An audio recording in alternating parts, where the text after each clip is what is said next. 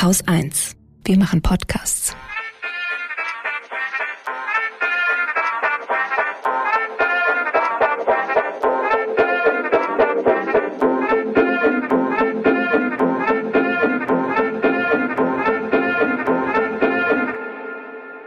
Hallo und herzlich willkommen zum Lila Podcast. Mein Name ist Lena Sindermann und ich spreche heute mit Suher Yasmati und mit Schnieke über queere Repräsentation und darüber, wie divers eigentlich die queere Community ist. Ganz aktuell befinden wir uns ja im sogenannten Pride Month und auch wenn dieses Jahr Corona-bedingt alles etwas ruhiger zugeht als sonst, sieht man eben auf den Straßen gehäuft Regenbogenflaggen, queere Symbole und hier in Köln wurde nun auch mitgeteilt, dass der CSD, der Christopher Street Day, Ende August nachgeholt werden darf. In dem Zusammenhang habe ich mich gefragt, wer eigentlich genau damit angesprochen wird, wenn zum Beispiel die Deutsche Bahn die Regenbogenflagge auf ihrer Homepage postet oder wer auch oben auf den Wagen des CSD steht und Party machen kann. Wer wird also eigentlich ganz speziell in diesem Monat repräsentiert und wer wird generell in der queeren Community sichtbarer gemacht als andere? Welche Positionen werden häufig vergessen oder eben einfach weniger mitgedacht? Und über diese und mehr Fragen wollen wir heute zu dritt quatschen. Suher, du bist gemeinsam mit deinem Kollegen Dominik Podcaster im Barbecue Podcast, dem Black Brown Queeren Podcast. Und dort sprecht ihr viel über migrantisches queeres Leben und darüber, wie es ist, eine nicht weiße, aber queere Person in Deutschland zu sein. Schnieke, du bist ebenfalls Podcasterin und moderierst mit deiner Kollegin Julia den Podcast The Lesbian Gays und dort sprecht ihr über lesbische Sichtbarkeit, vor allem in der Popkultur. Ich freue mich mega auf die heutige Folge und äh, dass ihr da seid und würde gerne mit der Frage an euch beginnen, wie ihr den Pride Month generell findet. Also nervt euch das, dass es einen extra queeren Monat gibt oder findet ihr das auch irgendwie gut? Was sagt ihr dazu? Ich bin immer so ein bisschen zwiegespalten, was Pride Month angeht, weil ich einerseits schon die Wichtigkeit sehe. Es ging ja gerade in den letzten Tagen auch so ein Post drumrum, der nochmal so gezeigt hat, warum Pride Month wichtig ist. Weil wenn immer noch Menschen, Jugendliche, Kinder darüber nachdenken, sich das Leben zu nehmen, aufgrund ihres nicht hetero oder cis äh, Seins, dann ist so ein Monat wie der im Juni einfach immer noch wichtig und hat seine Wichtigkeit.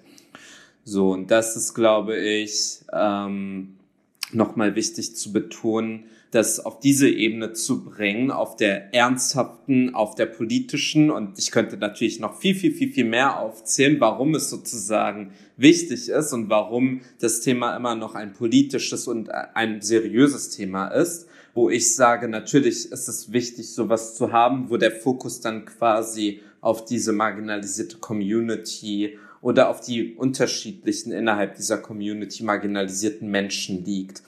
Auf der anderen Seite muss ich halt sagen, ist aber auch Pride, so wie du es eben auch schon beschrieben hast, Lena, ein so teilweise schon entpolitisierter Feiertag teilweise geworden. Nicht nur Pride, sondern auch die ganzen Feste drumherum, die immer wieder stattfinden.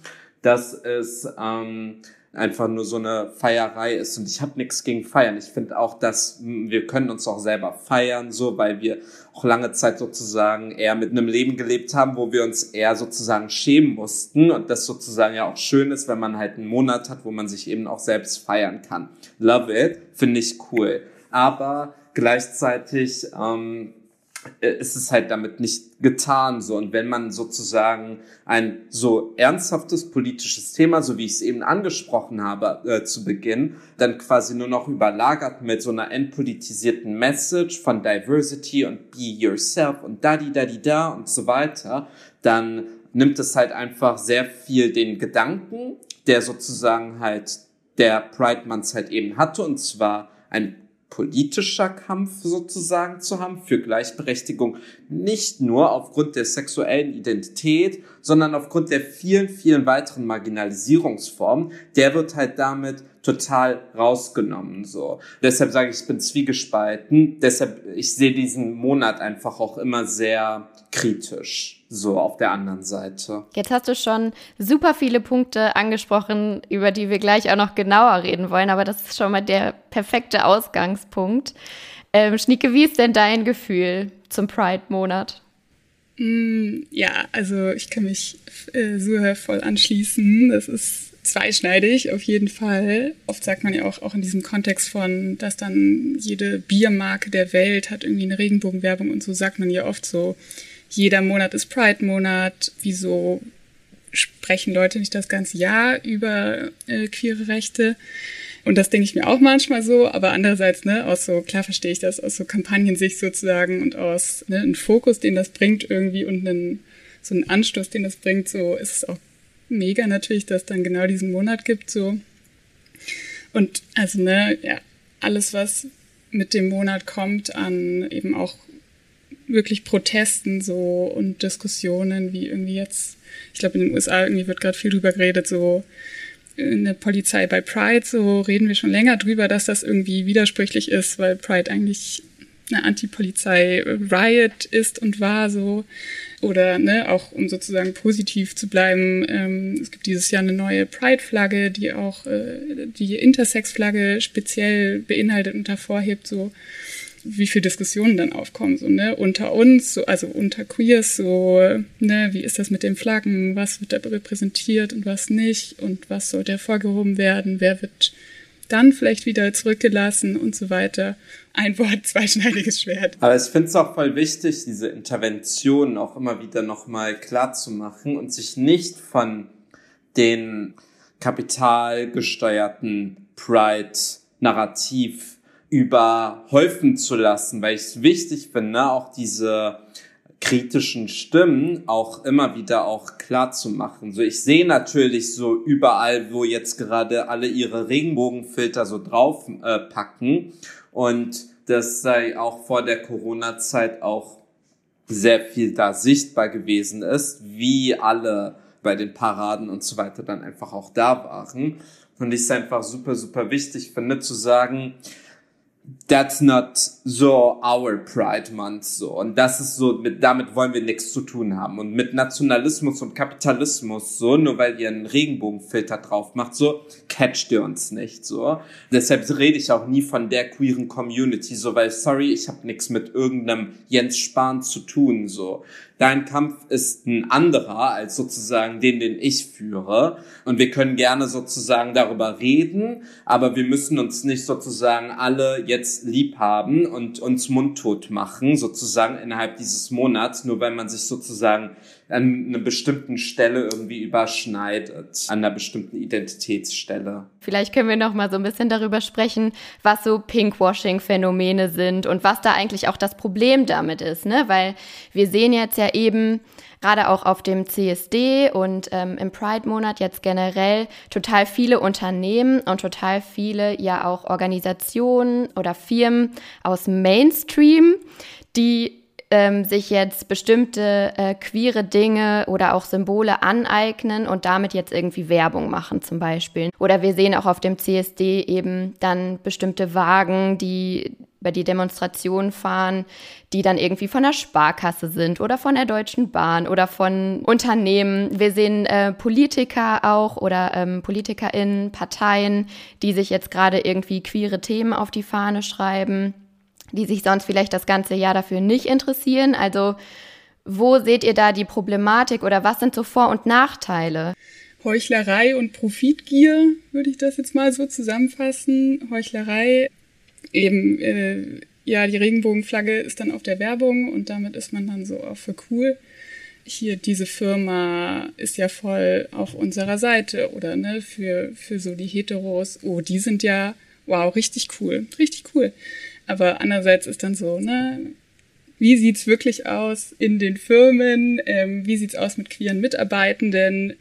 Ne? Trans-Mitarbeitende haben ganz oft nicht die Möglichkeit, offen zu leben oder einfach problemlos sich zu bewerben mit den Pronomen, die sie bevorzugen, werden die danach gefragt, etc., etc.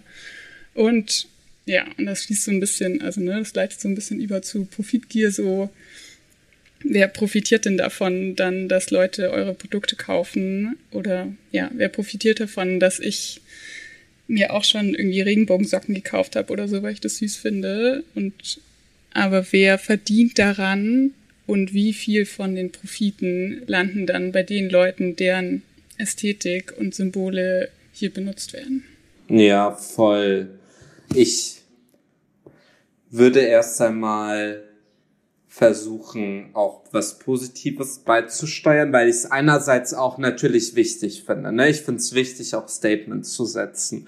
Ich finde es auch wichtig, sozusagen zu sagen, yo, wir sind ein Unternehmen oder wir sind ein Bereich, so wo sich queere Menschen grundsätzlich willkommen fühlen können. So, das heißt, erst einmal grundsätzlich heißt es gibt, kann auch Ausnahmen geben, weil man nie für alles garantieren kann. Aber wir investieren darin, dass es halt geht, dass sozusagen Menschen sich halbwegs zumindest irgendwo sicher fühlen können und das sozusagen unsere Verantwortung dann ist, dass sie sich da auch irgendwo sicher fühlen sollen, so, dass es da auch Ausnahmen geben kann, das passiert. So, es gibt immer sozusagen Queerfeindlichkeit. So, dafür kann auch sozusagen ein allgemeines Unternehmen so ähm, dann auch nicht garantieren, dass es auch nicht vorkommt. Das kann ich voll verstehen. Mm, und ich hoffe dann sozusagen auch, dass das auch in Aktionen, also wirklich auch dann in Taktiken übergeht. Das heißt dann auch zu sagen, wir machen dann sozusagen äh, obligatorische Fortbildung oder bieten Empowerment Spaces an oder bieten dann quasi Gruppen an, wo sich queere Menschen zusammenschließen können, wo es dann vielleicht Ratgeber geben kann für nicht ähm, queere Menschen, die sich dann sozusagen was anlesen können, dass sie dann eben nicht Betroffene irgendwie nerven mit ihren Fragen und so weiter und so fort. Ich habe ein größeres Problem eigentlich. Mein Problem ist eher ein System, ich weiß nicht, wie ich es sagen soll, aber vielleicht so ein systemisches. Das ist Pinkwashing am Ende, ne? Wenn alles Schlimme, was sozusagen innerhalb eines Systems passiert, gesugarcoated wird und äh, äh, mit einem Regenbogen äh, drumrum und dann man über alles Schlimme, was da drin passiert, hinwegschaut. So ein aktuelles Beispiel dafür ähm, ist vielleicht auch die Politik, also dass sich jetzt äh, im Juni total viele Parteien, äh, auch die SPD zum Beispiel, ja mit Regenbogenflaggen und hier wir sind queer-friendly irgendwie äh, brüsten. Und ähm, im Mai noch äh, gegen die Abschaffung des TSG des transsexuellen Gesetzes abgestimmt haben. Und also das fand ich irgendwie so, dann, dann wird sich geschmückt irgendwie, weil es diese Aktionstage gibt mit Queer-Friendliness, aber die Realität ist eben eine ganz andere. Felicia Ewert hat im Zeitinterview das voll gut auf den Punkt gebracht, fand ich, was ich jetzt vielleicht ähm, kurz vorlese. Und zwar sagt sie, die Message an trans, inter und nicht-binäre Personen ist, eure Existenzen sind nicht genug wert. Nicht nur Union und AfD haben gegen das Selbstbestimmungsgesetz gestimmt, sondern auch die SPD, die zwei Tage vorher am Internationalen Tag gegen Homo, Bi, Inter und Transfeindlichkeit noch Regenbogenfahnen geschwenkt haben. Nach dem Motto, wir finden schade, dass ihr diskriminiert werdet, halten aber an der Diskriminierung fest. Und das ist ja dann das, was nicht nur von Parteien ausgeht, wenn sie Pinkwashing betreiben, sondern ja eben auch von Unternehmen, dass sie eben in ihren Aktionen, in ihrer Realpolitik, in ihrer Handlungspraxis das Leben von queeren Menschen erschweren auf verschiedenen Ebenen und dann aber eben am Tag des CSDs irgendwie mit einem Wagen auf der Parade stehen und Queerness feiern. Und das ist eben ja das, was dann verletzt auch und was eben an Problematischem so dahinter steht. Apropos irgendwie Marken, die so Queerness sagen wir benutzen oder sagen wir einbinden, äh, wie je nachdem, ob man positiv oder negativ sagen will, so, dann heißt halt immer so, ja, man wird eingeschlossen, aber nur, wenn man konsumieren kann auf die richtige Art, so jetzt mal extrem gesagt. Also wenn dann eben eine Werbung kommt von, ich glaube, weiß nicht, letztes Jahr gab es irgendwie Diskussionen um so eine amerikanische Hochzeitsplanungsfirma, die dann eben queere Paare in ihrer Werbung auch hatte, so. Und manchmal frage ich mich, wird dann praktisch das Bild von Queerness in eine Richtung geformt, die dann eben ne, du bist nur queer, wenn du heiratest und wenn du diese Firma dafür benutzt. Oder du bist nur queer, wenn du dir die Regenbogensocken von Monkey kaufen kannst, so. Davor habe ich immer so ein bisschen Angst irgendwie. Und also, ja, so funktioniert kapitalistische Gesellschaft. Wer konsumieren darf, darf dabei sein. Und das finde ich, finde ich gruselig so. Ja, voll. Und da, wenn man sich dann auch anguckt, auf wen die Produkte dann oder auch die Werbung abgestimmt ist, dann sieht man ja auch, dass es vor allem irgendwie an weiße Cis-Männer sich oft richtet, weil die einfach eine super starke Kaufkraft ja auch in der Gesellschaft so darstellen. Und da finde ich auch, ähm, wenn man zum Beispiel auf dem CSD ist, dass das eben auch die Personen sind, die am meisten da überhaupt sichtbar sind irgendwie, ne? Also ich weiß nicht, ob ihr das auch so seht und ob ihr überhaupt Geht ihr zum CSD? Nein, tue ich nicht. Ich war einmal in meinem Leben da und habe das dann auch nie wieder gemacht. zu viel toxische Maskulinität, zu viel Body uh, Perfection, zu viel Body Shaming, zu viel White People, zu viel, ähm, ich weiß es nicht. Alles ist einfach so ein bisschen nicht mein Ding. Ich war lieber beim Black ähm, Pride das ist so der Pride Event in London ähm, von Black und Brown Queer People. Ja, es gibt ja super viele so Unterbewegungen oder so, so kleinere Proteste irgendwie, ne? Es gibt ja den großen CSD, von dem immer alle irgendwie wissen und äh, das so das Aushängeschild ist. Aber es haben sich ja immer mehr auch ja heterogene Gruppen irgendwie noch darunter gebildet, die so kleinere Protestbewegungen auch bilden, ne? Oder die vielleicht andere Schwerpunkte auch setzen, weil sie eben genau ähm, die Sachen, die wir jetzt auch schon angesprochen haben, am großen CSD so kritisieren würden. Wie ist es denn bei dir, Schnieke? Gehst du zu einer Veranstaltung? Ich würde gerne zu vielen Veranstaltungen gehen, glaube ich, wie du sagst. Ne? Es gibt ja super, ähm, super, also ne, kommt drauf an, wo man ist. Also ist auch Berlin, Berlin-Privilegien hier, wie ich gerade spreche, auf jeden Fall. Also ich war noch nie beim Pride. Das hat teilweise praktische Gründe irgendwie mit arbeiten müssen und oder im Urlaub sein oder einfach nicht da sein so. Ja, mittlerweile habe ich auch eben genug gehört irgendwie darüber, um so ein bisschen abgeschreckt zu sein über diese Riesenparade zum Beispiel in Berlin oder so, ja, was glaube ich vielen alteingesessenen äh, CSD-Veranstaltungen vorgeworfen werden kann, genau was Suha gerade gesagt hat. Ähm, es gibt ja in Berlin zum Beispiel noch den Dyke March, ähm, war ich auch noch nie, aber da würde ich auf jeden Fall ohne zu zögern hingehen. Obwohl, ne, auch da ähm, ist es cool, wenn man irgendwie weiterhin drüber redet, äh, zum Beispiel wie barrierefrei ist das so, wie gut kommen da Leute mit, die hm, nicht gut laufen können oder andere Sachen so. Apropos das, äh, in Berlin gibt's auch, äh, ich weiß nicht, ob es dieses Jahr stattfindet, aber normalerweise gibt's ähm, die Pride Parade Behindert und Verrückt feiern was immer richtig cool ist. So, da war ich tatsächlich mal. Ha, nice.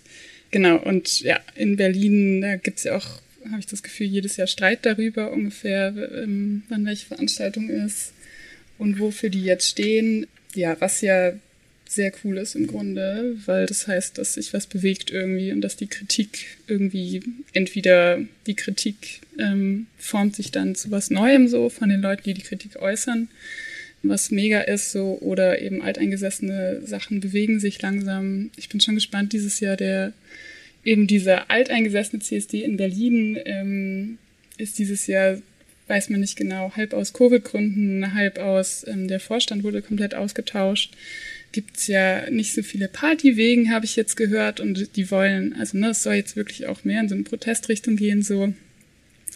Ja, das bleibt irgendwie zu beobachten, ähm, auf jeden Fall ich glaube, an sich ja, muss man da einfach so seine Veranstaltung finden irgendwie und ja, eben sich überlegen, worauf man Bock hat so und Okay, also ihr seid beide keine großen CSD-Fans. Ich würde aber trotzdem noch mal kurz was zur Hintergrundgeschichte vom CSD sagen, weil ich glaube, dass super viele Leute, die dorthin gehen und die dort anwesend sind, gar nicht wissen, wie der CSD überhaupt entstanden ist und auch von welchen Leuten der CSD irgendwie äh, ja auch initiiert wurde oder wer den Grundstein sozusagen dafür gelegt hat. Und das mir irgendwie auch wichtig in dem Zusammenhang nochmal zu sagen. Deswegen ähm, Kurzer Exkurs zum 28. Juni 1969, als die Polizei in die Bar Stonewall Inn eingedrungen ist. Äh, die Bar befindet sich in der Christopher Street oder befand sich in der Christopher Street in äh, Greenwich City und ist eben ein Ort gewesen, an dem insbesondere Schwule, Lesben, Transpersonen, Drag Queens, Wohnungslose, People of Color und andere marginalisierte Personen sich eben getroffen haben. Also war wirklich ein super wichtiger Schutzraum für Menschen, die von der Gesellschaft ausgegrenzt oder verstoßen worden sind. Und an dem besagten Abend eben hat die Polizei in der Bar äh, eine Razzia durchgeführt und wollte eben die Barbesucher verhaften. Und das war zu der Zeit nichts Ungewöhnliches, das ist äh, ständig passiert, aber in der Nacht ist eben was anders gelaufen als sonst. Und zwar haben die äh, BarbesucherInnen sich eben angefangen äh, zu wehren. Und da sind insbesondere zwei AktivistInnen zu nennen. Und das sind Marsha P. Johnson und Silvia Rivera. Das sind eben, ja, zwei Transfrauen gewesen, die sich an diesem Abend gewehrt haben gegen die Polizei. Und nicht nur an dem Abend, sondern sie haben sich eben auch darüber hinaus für LGBTIQ-Rechte eingesetzt und ähm, haben aber den Anstoß sozusagen gegeben, dass immer wieder Proteste entstanden sind. Äh, einige Monate später hat sich die Gay Liberation Front in ähm, New York gegründet, wo eben auch Marsha P. Johnson und Sylvia Rivera maßgeblich dran beteiligt waren. Dann ist das so ein bisschen in der Geschichte wieder verschwunden. Also überhaupt in der ganzen Pride-Bewegung ist diese Ursprungsgeschichte verschwunden was auch auf eine ziemlich schmerzhafte Tatsache, finde ich, zurückzuführen ist, weil eben trans- und nicht-binäre Personen lange aus der queeren Community, auch von der queeren Community quasi ausgegrenzt wurden, weil die sich eben bessere Chancen auf zum Beispiel Antidiskriminierungsgesetze etc. erhofft haben. Und ähm, damit wurde eben auch der Aktionismus von zum Beispiel Marsha P. Johnson und Silvia Rivera in der Pride-Bewegung ja lange unter den Teppich gekehrt. Genau, auch in der Recherche zu dem Thema findet man immer wieder Begrifflichkeiten wie Schwulenbewegung etc., obwohl ja Schwule ja eigentlich nur einen ganz kleinen Teil der Szene ausmachen und auch der Proteste ausmachen. Und es ist immer wieder sichtbar, dass ähm, trans- und nicht-binäre Personen ja marginalisiert werden, unsichtbar gemacht werden, nicht mitgedacht werden und vor allem vor allem im CSD nicht richtig repräsentiert werden, obwohl sie ja eigentlich die maßgebliche Perspektive des CSDs darstellen sollten.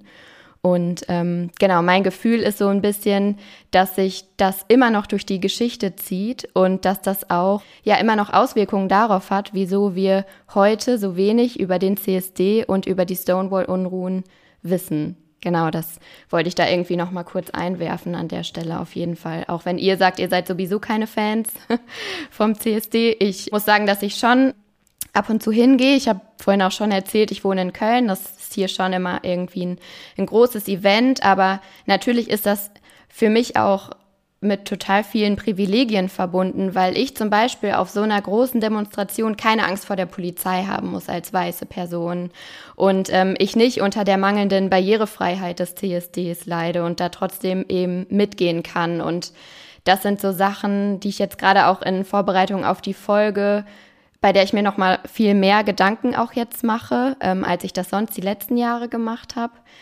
Bei mir ist es auch, also ist der CSD auch immer so ein Family-Ding irgendwie gewesen. Also meine Mama ist mit ihrer Frau immer hingefahren früher und haben sich da mit ihren äh, queeren Friends getroffen und so. Ähm, und deswegen fand ich es irgendwie früher als Kind schon cool und habe immer gesagt, wenn ich groß bin, will ich mit. und habe immer, hab immer schöne Sachen damit verbunden. Und jetzt ist es irgendwie auch so ein bisschen schmerzhaft, da so hinter zu gucken und irgendwie zu sehen, okay, wen grenzt es eigentlich überhaupt aus?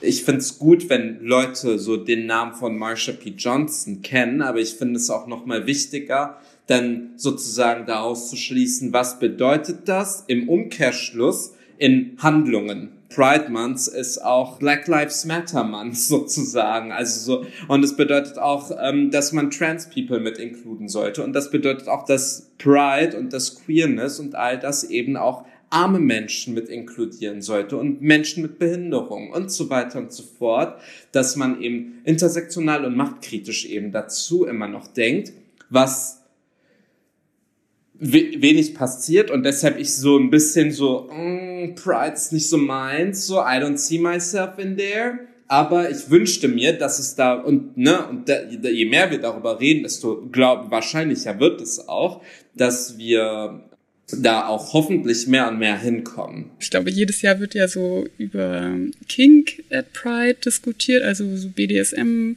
Ästhetiken, Elemente, Outfits ähm, auf Pride-Events versus so familienfreundlicher Pride, so ne, wie immer zweischneidig so. Es ist voll cool, wenn irgendwie Kinder dabei sind bei Pride, so und ich würde persönlich auch sagen, es schadet einem Kind nicht, jemanden in einem Lederoutfit zu sehen, so oder mit, dass der Arsch raushängt oder so. Ich weiß nicht, welches Kind das jetzt so richtig, also ne, richtig fertig macht, so, aber auf der anderen Seite so, ne, Pride ist schon auch eine wilde Party und das geht leider teilweise damit einher, dass so, glaube ich, Konsens nicht mehr so eine große Rolle spielt und so weiter. Ja, es ist ja auch verrückt zu glauben, dass man eine Veranstaltung in so einer diversen Community irgendwie, die so viele unterschiedliche Facetten hat und so viele unterschiedliche Lebensrealitäten, als ob man das alles irgendwie an einem Nachmittag äh, alles zusammenbringen kann und auf alles gleich irgendwie achten kann und alle gleich repräsentieren kann. Das ist, glaube ich, auch ein Fazit, dass wir aus unserer Diskussion jetzt schon mal so ein bisschen so ein Zwischenfazit schließen können, dass es eben nicht die eine queere Community gibt, was, glaube ich, manchmal in der Außendarstellung so ist, wenn es irgendwie um den Pride-Monat geht oder auch um den CSD, dass Leute, die weniger Berührungspunkte mit queeren Themen haben, denken, dass es die eine queere Community gibt, die da eben auf die Straße geht, die dann vermeintlich aus irgendwie schwul und lesbisch besteht. Aber darüber hinaus gibt es ja eine unheimliche Bandbreite. Ein großes Problem ist halt immer noch die Perspektive von und auf so. Ich glaube, es ist immer noch eine Perspektive, die sehr stark von weißen Männern und auch Cis-Frauen, egal, beide weiß auf jeden Fall einfach dominiert sind, was zumindest auch den Pride so in Berlin angeht. Und ich glaube, sich auch sehr stark an genau diese Gruppe richtet. Du kannst nicht alle Perspektiven abdecken, das will ich nicht sagen. Intersektionalität ist nicht eine Strichliste, sondern eine Checkliste, die man einfach so, ah ja, dann haben wir die Perspektive und dann, jetzt haben wir alles sozusagen. Nein, es bedeutet eine Awareness und eine Consciousness und eine Haltung halt zu entwickeln, die immer sozusagen da sein muss. Ich bin ein wohlwollender Mensch. Wenn Menschen sagen, wir haben wirklich ein Problem, so dass wir lange, lange Zeit ignoriert haben und es tut uns aufrichtig leid, dass wir das gemacht haben und ähm, wir wollen lernen und wir checken dieses ganze Ding von Intersektionalität und Diversität und verstehen wir nicht, was ist Rassismus und so weiter. Bitte, dann sucht euch Hilfe, so, äh, das hoffe ich mir sehr jetzt in Zukunft. Und das ist ja auch nicht nur ein Ding, das wir beim CSD sehen, sondern das zieht sich ja durch alle anderen gesellschaftlichen Bereiche auch. Ich würde gleich voll gerne auch noch darüber sprechen, was ihr so für queere Angebote generell, also auch außerhalb des CSDs irgendwie wahrnehmt. Und damit meine ich jetzt gar nicht unbedingt nur so Veranstaltungen, ähm, sondern auch ja Konsum- oder popkulturelle Angebote, wo ihr sagt, da fühle ich mich voll gut repräsentiert oder da gibt es irgendwie super wenig, äh, was irgendwie meine Perspektive oder meine Identität so mit einschließt. Aber vorher machen wir eine ganz kurze Werbepause und hören uns gleich wieder. Werbung. Diese Folge des Lila Podcasts wird euch präsentiert von Skillshare. Mein ganzes Leben habe ich Jahr für Jahr neue Dinge gelernt. Zum Beispiel, wie man podcastet, wie man Ukulele spielt oder wie ich das Chaos in meinem Kopf sortieren kann und dadurch produktiver werde. Und alles das habe ich im Internet gelernt und zwar genau dann, wenn ich wollte, wo immer ich auch gerade war. Jetzt gibt es eine Plattform, die das geballte Wissen unzähliger Künstlerinnen, Autorinnen, Führungspersönlichkeiten und vielen anderen Expertinnen zu euch nach Hause bringt. Und das ist Skillshare. Bei Skillshare könnt ihr zum Beispiel mit Roxanne Gay Geschichten schreiben lernen. Profifotografen zeigen euch Schritt für Schritt euren Weg zum perfekten Bild. Und falls ihr ein Unternehmen gründet, selbstständig seid oder einfach nur euren Kram strukturierter abarbeiten wollt, dann gibt es eine ganze Reihe Tutorials verschiedenster Business Professionals, die euch zeigen, wie das geht. Skillshare bietet zu Themen wie Animation, Design, Video, Schreiben und vieles mehr einen Einstieg für AnfängerInnen, genauso wie Kurse für Fortgeschrittene. Schaut vorbei auf skillshare.com slash lila podcast. Die ersten 1000 erhalten eine kostenlose Testversion der Skillshare Premium Mitgliedschaft. Und wenn euch Skillshare dann gefällt, kostet ein Jahresabo weniger als 8 Euro im Monat. Skillshare.com slash lila Podcast ist die Adresse und weiter geht's mit dem Lila Podcast. Schnieke, vielleicht magst du anfangen. Äh, was gibt es denn für dich als lesbische weiße Cis-Frau so für Angebote oder ähm, ihr sprecht ja im Podcast auch viel über ja Popkultur und äh, ja über lesbische Sichtbarkeit. Findest du oder fühlst du dich da ausreichend repräsentiert oder was sind so Bereiche, wo du sagst, da sind wir noch überhaupt nicht weit. So, wo sind da die, die lesbischen Stimmen? Okay, also erstmal, ne, wie du sagst, ich bin weiß, ich bin cis so, also ich werde schon repräsentiert, muss man auf jeden sagen. So, anderen Leuten geht's da, geht's da ganz anders auf jeden Fall. Also, ne, es gibt die queer-lesbischen Bücher, es gibt die Bücher von nicht-binären AutorInnen über nicht-binäre ProtagonistInnen. Nur halt viel weniger. Man muss viel mehr danach suchen die sind dann nicht auf Deutsch übersetzt und so weiter. Ähm, genauso bei Serien. Ich weiß nicht, wie oft wir bei The Lesbian Gays schon drüber geredet haben, wie man irgendwie ne, äh, halb im Dark Web unterwegs ist, um diese eine Serie zu finden, so von der man gehört hat, bei der es anders sein soll als die, die so müden Tropes, die wir alle kennen, irgendwie so. Fühle ich mich repräsentiert, so jein irgendwie. Wie ist das bei dir? Du, Herr? Oh, es ist schwierig. Also vielleicht generell, ich schaue nichts sozusagen in so Film und Fernsehen, um mich repräsentiert zu sehen. so, das ist, glaube ich, so einfach mein Ding. Weil wir alle so verschieden sind. So eine queere muslimische Person ist, ich bin nur eine, ich repräsentiere nicht alle, so, ne? Das ist halt so das Ding einfach, was so schwierig macht. Ja, voll. Also die Repräsentation ist ja auch dann das eine. Aber die andere Seite ist natürlich Safe Spaces.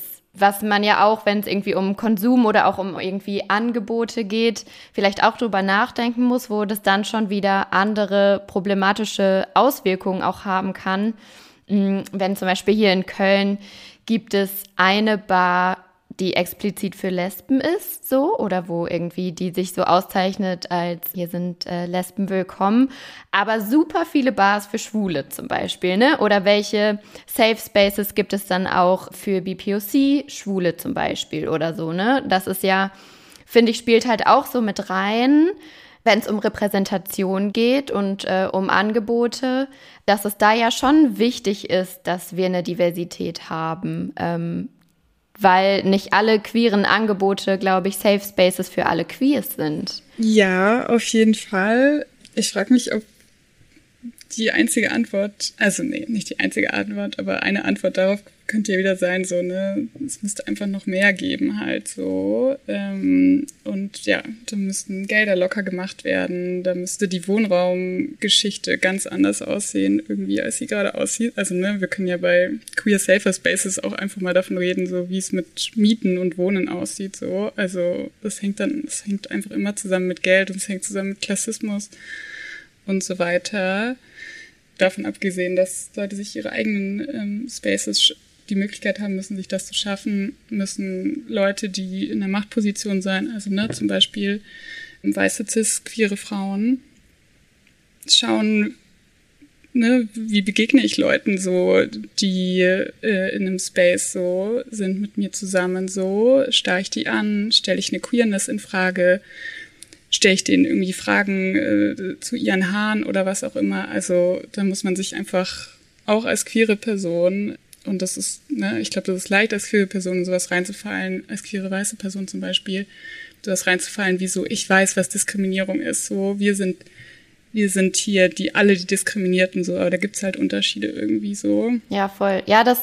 Ich komme immer wieder darauf, dass ich denke, das Patriarchat durchzieht ja einfach die komplette Gesellschaft. Also natürlich auch queere Communities, so, ne? Also die, die Machtstrukturen, die Hierarchien sind ja auch da, wie, also greifen total und sind total wirkmächtig, so, ne? Dass eben weiße Cis-Männer auch die queeren Communities irgendwie oder da so die Vorreiter irgendwie sind oder, oder die, die einfach am meisten Macht haben ähm, und die so die Hierarchien auf ihrer Seite haben. Was vielleicht einfach eine Realität, eine ganz, ganz klare Realität von mir ist, ist halt einfach fucking Rassismus in Dating-Apps, so zum Beispiel, in queeren Räumen einfach das ist eine Erfahrung, die weiße Leute niemals machen werden. So, die müssen sich nicht über Rassismus äh, äh, Gedanken machen. So in queeren Rollen und mit queer meinen wir halt in der Regel ja auch immer nur weiß queer. So, das wird nicht ausgesprochen, aber die Norm ist dann halt eine weiße, weil Queerness einfach auch whitewashed ist. So. Ich bin dabei zu sagen, so ne cis-weiße schwule Männer haben sehr viel Sichtbarkeit und nehmen sehr viele Rollen ein. Teilweise kann man sagen, ne, sie nehmen, sie nehmen irgendwie anderen so das Mikro weg und so weiter, so.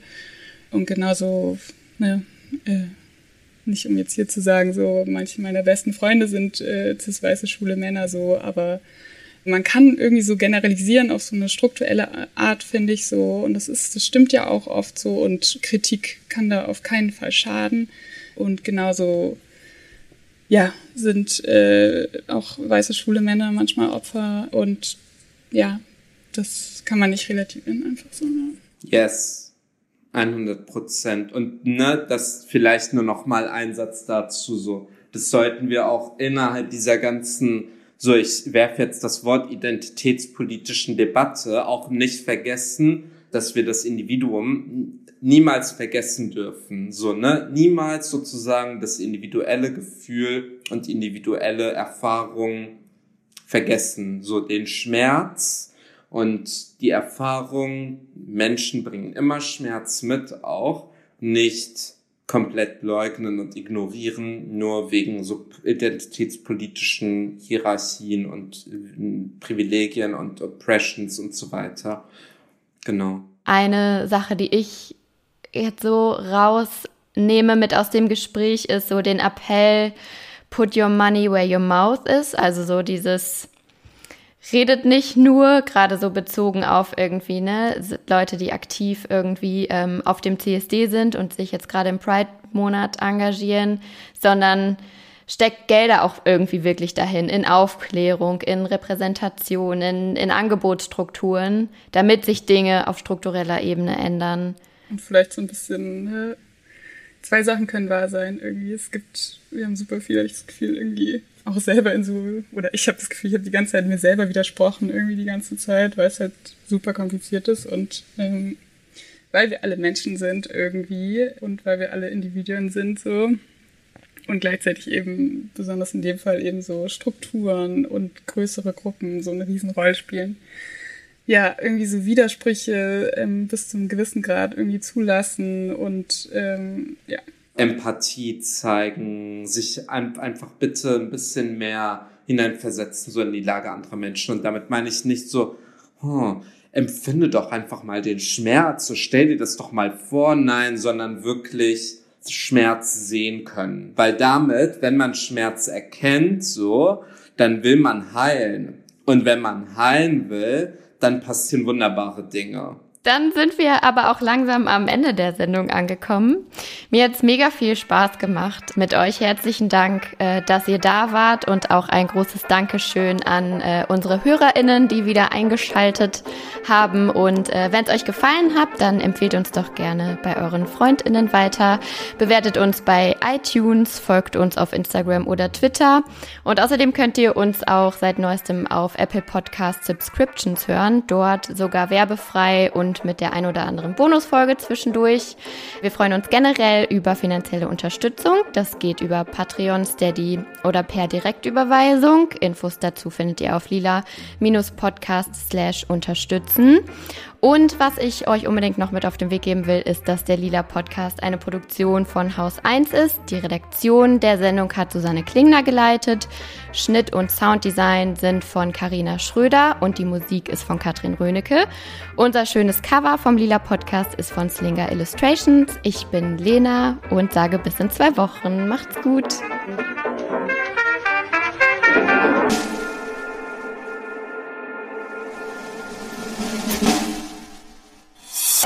Eine Produktion von Haus 1.